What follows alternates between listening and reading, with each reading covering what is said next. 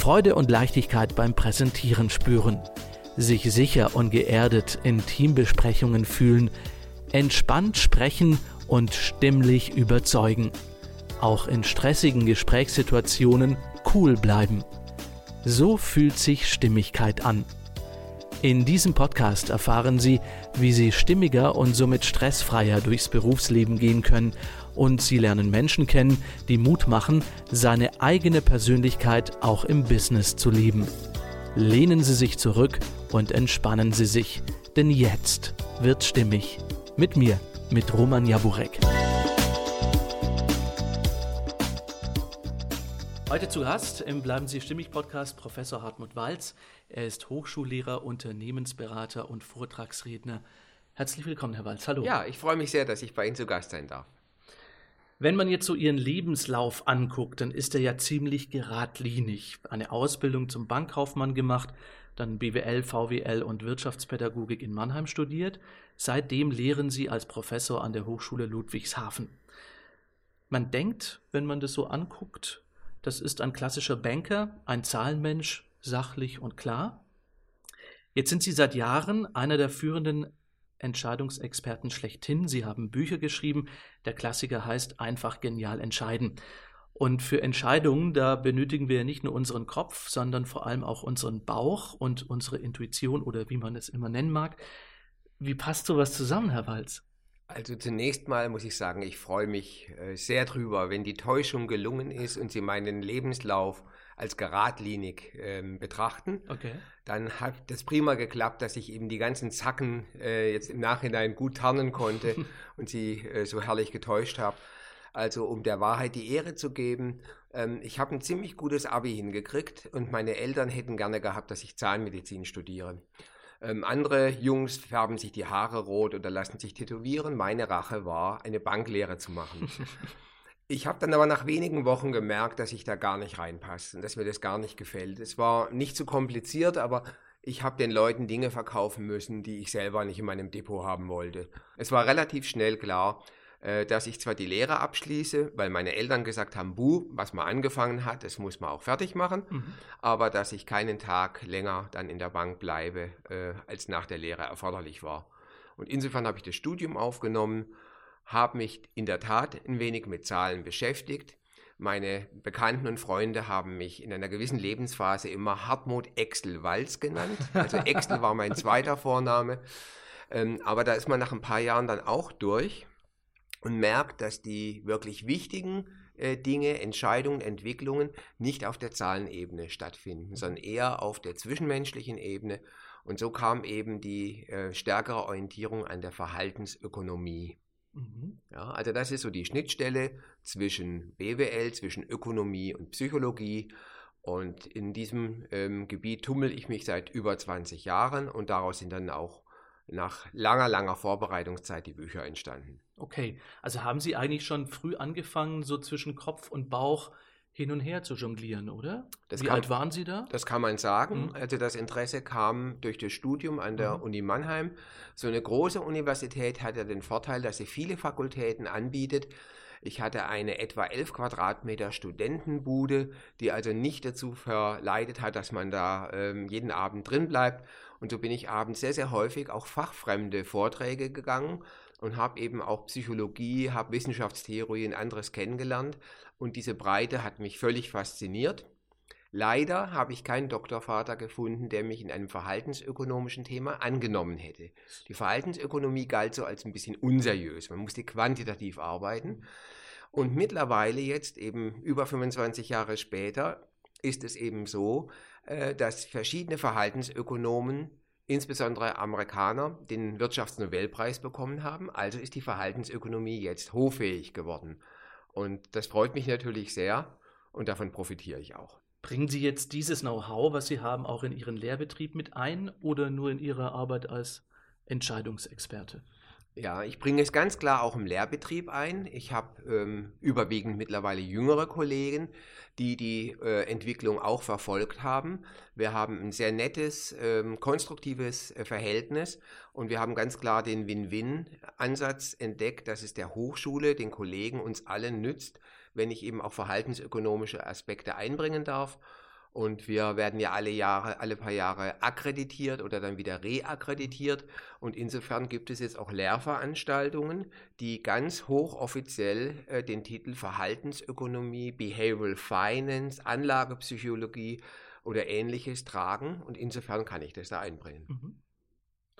Was Sie besonders, denke ich, auch freut. Ja, sicher. Dass das auch so ein bisschen ja. breiter im Studienalltag. Ja, wenn man seine Leidenschaft, seine Hobbys zum Beruf machen kann, mhm. dafür dann noch ein bescheidenes, aber immerhin sein Lehr kriegt, ist mhm. es doch toll. Bei Entscheidungen, da geht es ja oftmals auch so ein bisschen um Reflexion. Wie wichtig ist diese Fähigkeit gerade in unserer heutigen Zeit, äh, wo ja alles so durch Schnelligkeit und Flexibilität geprägt wird? Mhm. Meine Antwort ist ganz klar, das ist sehr, sehr wichtig. Und ich sehe auch die Gefahr, dass Schnelligkeit und Flexibilität, Sie haben zwei Worte benutzt, die ja noch sehr positiv das Ganze interpretieren. Mhm. Man könnte auch Schnelligkeit und Flexibilität durch mangelndes Nachdenken, durch Oberflächlichkeit, mhm. durch reflexhaftes Entscheiden mhm. ersetzen. Dann wäre es nicht mehr so äh, positiv. Und das ist natürlich schon ein Konflikt und eine Bedrohung. Und unsere digitale Ökonomie, die Aufmerksamkeitsökonomie, die auch immer nach Sensationen schreit, nach Spektakulärem, äh, führt dazu, dass manchmal Tiefe und Reflexion auf der Strecke bleibt. Aus meiner Sicht, ich bin bestimmt optimistisch, aber aus meiner Sicht eine der größten Bedrohungen, mhm. insbesondere für junge Menschen. Wenn wir jetzt klar entscheiden können, wird dann automatisch auch unsere Selbstwirksamkeit und vielleicht auch unser Selbstvertrauen gestärkt, wenn man nicht so lang hadert über irgendetwas? Weitestgehend würde ich sagen, ja. Mhm. Ganz, ganz wichtig ist, dass wir in den wichtigen Lebensfragen klar sind, dass wir äh, eine Position haben, einen Standpunkt haben, ähm, bildhaft gesprochen auch, dass wir Wurzeln haben, dass wir wissen, für was wir stehen, für welche Werte wir stehen. Andererseits ist es aber so, dass eine gewisse Offenheit äh, auch gut ist. Und wenn ich nicht in allen Lebensfragen einen klaren Standpunkt habe, wenn ich auch den vielleicht mal aufgebe und verändere, dann hat es ja auch sein Gutes. Und mit diesem vielleicht 80 oder 90 Prozent ähm, klar sein, sollte man auch zufrieden sein. Mhm. Es gibt ein Buch, das Sie jetzt nicht unbedingt lesen müssen, aber ich finde, der Titel spricht für sich, The Gift of Imperfection. Also es hat auch Vorteile, wenn wir damit leben können, nicht perfekt zu sein. Und es macht Sie ruhiger und es nimmt Ihnen den Alltagsstress weg. Bestimmt. Also ich denke, das kennt auch jeder von uns, mhm. äh, in welchen Bereichen auch immer. Gerade wenn es jetzt um Geld oder Finanzfragen geht, fühlen sich viele Menschen heutzutage total verunsichert und das nicht ohne Grund. Sie klären hier auf im Buch, auf Ihrem Finanzblog, schließlich ist es Ihr Geld und in Vorträgen. Ihr Ziel ist, jeder soll ein informierter, mündiger und selbstständiger Privatanleger sein. Das erfreut nicht gerade die Finanzdienstleistungsbranche. Wieso stecken Sie in dieses Projekt so viel Herzblut rein, Herr Walz? Warum tue ich das? Weil ich davon ganz, ganz tief in meinem Herzen überzeugt bin, dass es gut ist, dass es richtig ist. Mhm. Wir reden von Altersarmut. Die ist ehrlich gesagt in den meisten Fällen überzogen. Diese Angst wird geschürt. Ähm, die Altersarmut wird jetzt nicht wie eine Epidemie ausbrechen. Aber ähm, Leute, die von Altersarmut betroffen sind, wären es vielleicht nicht, wirklich nicht, wenn sie gescheit gespart hätten und wenn sie auf dem Weg der Bildung ihres Altersvermögens nicht den größten Teil verlieren würden durch überzogene Kosten, durch intransparente Verträge mhm. oder nicht äh, durchschaubare Risiken. Lassen Sie mich bitte ein ganz konkretes Beispiel nennen, ja, so ja. traurig und hart es ist. Mhm. Ähm, der durchschnittliche schwedische Rentner kriegt für die gleiche Einzahlung, die er im Lauf seines Lebens gemacht hat, etwa die dreifache Altersrente als der Deutsche, der dieses Geld in einen Riester-Vertrag steckt. Wow. Und der durchschnittliche Riester-Vertrag produziert mehr Kosten, als die staatliche Förderung beträgt. Da sagte Herr Walz, Mensch, könnte der Staat nicht das Geld gleich den Finanzdienstleister geben und den armen Bürger außen vor lassen? Okay, eine äh, knallharte Wahrheit für ja. alle, die jetzt Riester-Verträge vielleicht auch besitzen. Äh, lohnt sich da vielleicht nochmal drauf zu schauen. Auf alle Fälle, mhm. ja. Wer keinen hat, keinen abschließen. Okay. Es wird in ein paar Jahren was Besseres geben. Und was viel billigeres. Sind wir mal gespannt. Ich sag drauf. nur alter Schwede. Alles klar. Wir sind gespannt drauf. Auf Ihrem Finanzblog schließlich ist es Ihr Geld, stehen ja wirklich wertvolle, unabhängige Informationen drauf, mhm. auch wissenschaftlich fundiert. Mhm. Jetzt gibt es da aber auch so ein bisschen unseriöse Angebote, gerade weil ich vorhin gesagt habe, der Finanzdienstleistungsbranche schmeckt das Ganze nicht so gut, äh, was sie darauf lesen kann. Und da melden sich ja immer wieder auch, ich sag mal, komische Agenturen äh, bei Ihnen, oder? Ja, ich tue das ja alles wirklich unentgeltlich. Es mhm. ist Ehrenamt, mhm. aber ähm, ich muss ja auch von was leben und ich kann aber gut davon leben, dass ich äh, vom Steuerzahler indirekt gesponsert werde und mhm. dass mein Arbeitgeber, die Hochschule Ludwigshafen, mir am Ende eines Monats immer einen kleinen, aber sicheren Betrag überweist. Mhm. So, und damit kann ich wunderbar leben. Das passt. Ähm, ich sehe ein, dass es anderen Leuten nicht so geht. Und wenn Sie konkurrierende Finanzblocks anschauen, dann steht da direkt oder indirekt sehr häufig ein Finanzdienstleister dahinter, der am Ende des Tages seine Produkte verkaufen möchte. Natürlich bin ich denen ein äh, Dorn im Auge. Und insofern äh, wird dann immer wieder der Versuch gemacht, und zwar nicht direkt, sondern indirekt über Agenturen, mich zu motivieren, gegen Entgelt pro Domo äh, Beiträge von Finanzdienstleistern einzustellen. Also ich soll meinen Finanzblock äh, verwenden, damit die ihre letztendlich verstärkte Produktwerbung, man nennt es als Fachausdruck Advertorial, da einbringen können. Und da kann ich Ihnen sagen, einen Sündenfall hat es noch nicht gegeben und nach menschlichem Ermessen wird es den auch nicht geben. Das Versprechen möchte ich einfach machen. Okay, so wie ich Sie kenne und einschätze, kann ich das da auch gut unterstreichen.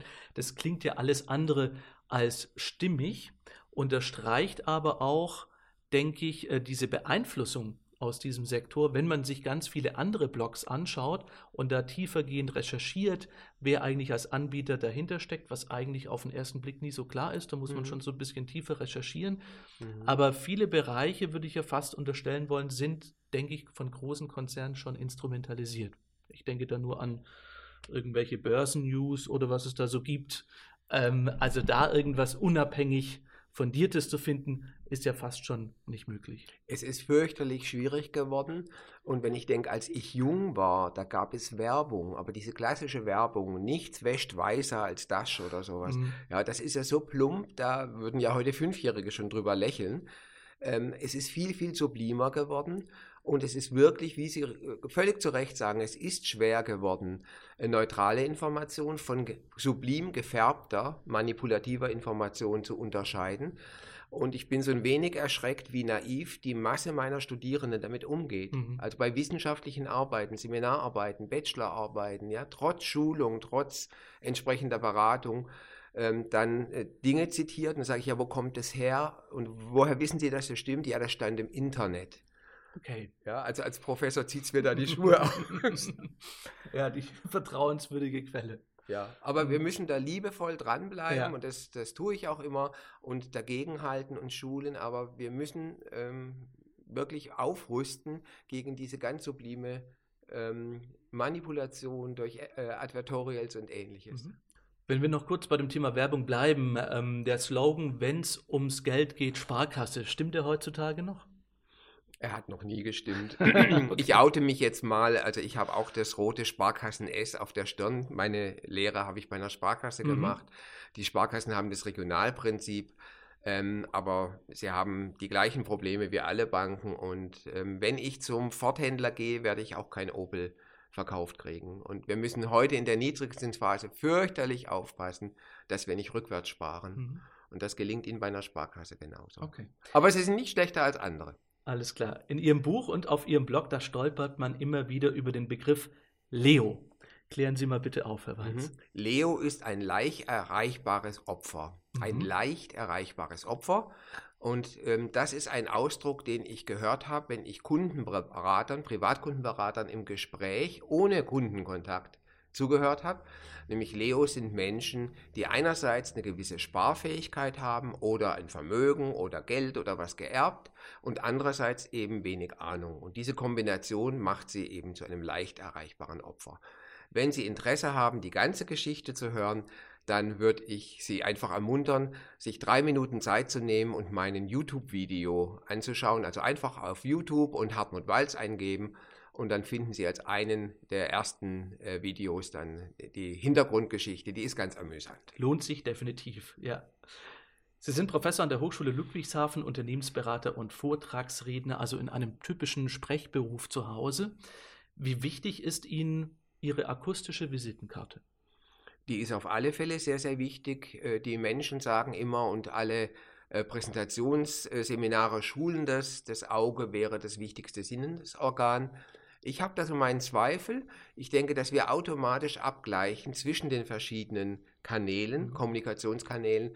Und wenn das nicht zusammenpasst, ist es sehr, sehr kritisch. Mhm. Und deswegen ist die akustische Visitenkarte mindestens genauso wichtig wie die optische. Mhm.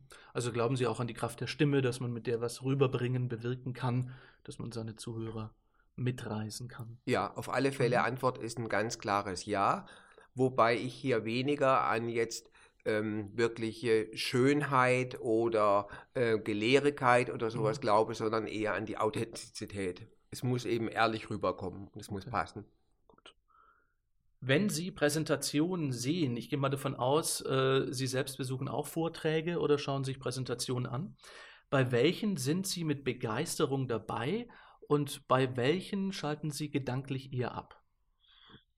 Ja, ich glaube, man kann es gar nicht vermeiden, in meinem Beruf da nicht geschult zu sein und Profi zu sein, weil das ist ja mein tägliches mhm. Leben und ähm, damit verbringe ich ganz viel Zeit, wenn ich nicht gerade an Excel-Tabellen sitze.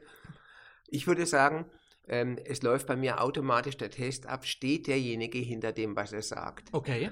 Oder hat man ihm befohlen, das vorzutragen? Mhm. Und das spüren Sie in den ersten 30 Sekunden.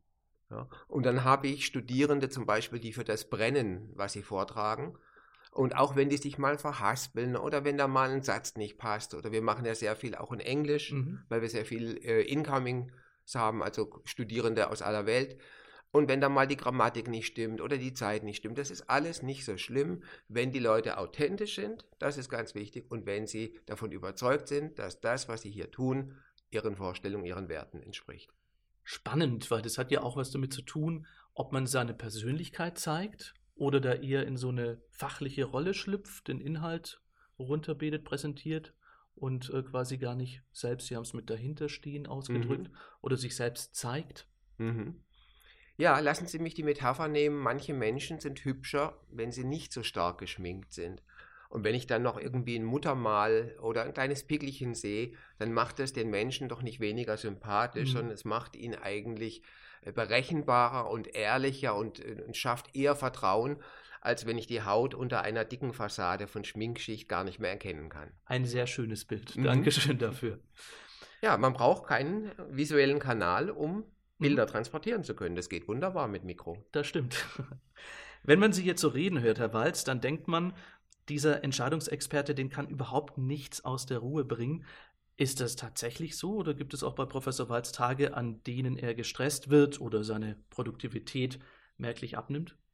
Ja, also ich möchte mal sagen, Ihre Frage ist viel zu lieb. Mhm. Sie sehen mich viel zu positiv. Ähm, ich sage es mal ähm, positiv verbrämt. Ja, ich bin eigentlich immer gestresst. Das heißt aber noch lange nicht, dass die Produktivität abnimmt. Und ich denke, ich muss damit leben ans Ende meiner Tage, dass das der Preis ist dafür, dass ich eben einen inneren Antrieb habe. Mhm. Ähm, ohne den selbstgemachten Stress wären vielleicht die Bücher nicht entstanden. Ich hätte ja auch die Füße hochlegen mhm. können. Mhm. Aber äh, oft ist am Ende des Tages eine große, lange Liste mit Haken dahinter. Und worauf starrt der Herr Walz, obwohl er seinen Studenten und in den Vorträgen das Gegenteil sagt? Er starrt immer auf die Punkte, die keinen Haken haben. Mhm. Das nennt man Defizitorientierung. Ich kämpfe völlig gegen die äh, Defizitorientierung. Es gibt viele Leute, die sagen, Herr Walz, das habe ich von Ihnen gelernt. Jetzt müsste ich es nur noch selber lernen. Mhm. Dann wäre gut. Da kommt mir das Sprichwort wieder in den Sinn, der Schuster hat die. Ja, genau. Ja, oder die Maler haben die schmutzigsten Häuser. Ja. Mhm. Wenn Sie jetzt, aber irgendwie klingt es ja schon nach einem produktiven Stress, weil man ja, und ein positiver Antreiber, der da in einem ist, mhm. weil man ja dann auch was sieht, ein Ergebnis, ja. ein Werk. Ja hinter die man steht, ja. für was man kämpft, für was man brennt. Mhm. mhm. Äh, Gibt es aber vielleicht auch so Stressfallen, wo Sie sagen, boah, wenn es jetzt zu viele kleinteiligen Geschichten sind, wo ich den Überblick einmal verliere, dann muss ich mich dann erstmal fokussieren oder sowas in der Richtung? Ja, das sollte man unbedingt und das versuche ich auch. Ich möchte nur ehrlich sein, ich bin nach all den Jahren immer noch auf dem Weg. Mhm. Natürlich, mhm. ich, ich lehne mich dann zurück und sage, oh, das ist sehr kleinteilig oder äh, wo bist du gerade? Es gibt ja diese ABC-Analyse, mhm. viele Leute machen das und arbeiten dann konsequent an den Cs, an den C-Prioritäten. Und ich denke aber, es ist eine lebenslange Aufgabe. Und man hat halt in meiner Position an einer Hochschule eben nicht jetzt ein Heer von Assistentinnen oder Assistenten mhm. äh, oder auch, wir haben kein eigenes Sekretariat, wir teilen uns ein Teamsekretariat und insofern sind die Möglichkeiten halt Dinge zu delegieren beschränkt und das muss man einfach in seiner Arbeitsplanung einbeziehen. Mhm.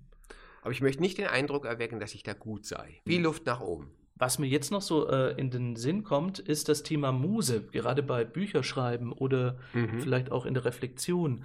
Ähm, wie machen Sie das? Gibt es da vielleicht auch kleine Auszeiten in Ihrem Alltag, wo Sie sagen, Mensch, da fallen mir die besten Ideen, die besten Gedanken ein? Ja, also da ist eine leichte Frage mhm. für mich, kann ich wirklich ganz entspannt darauf antworten.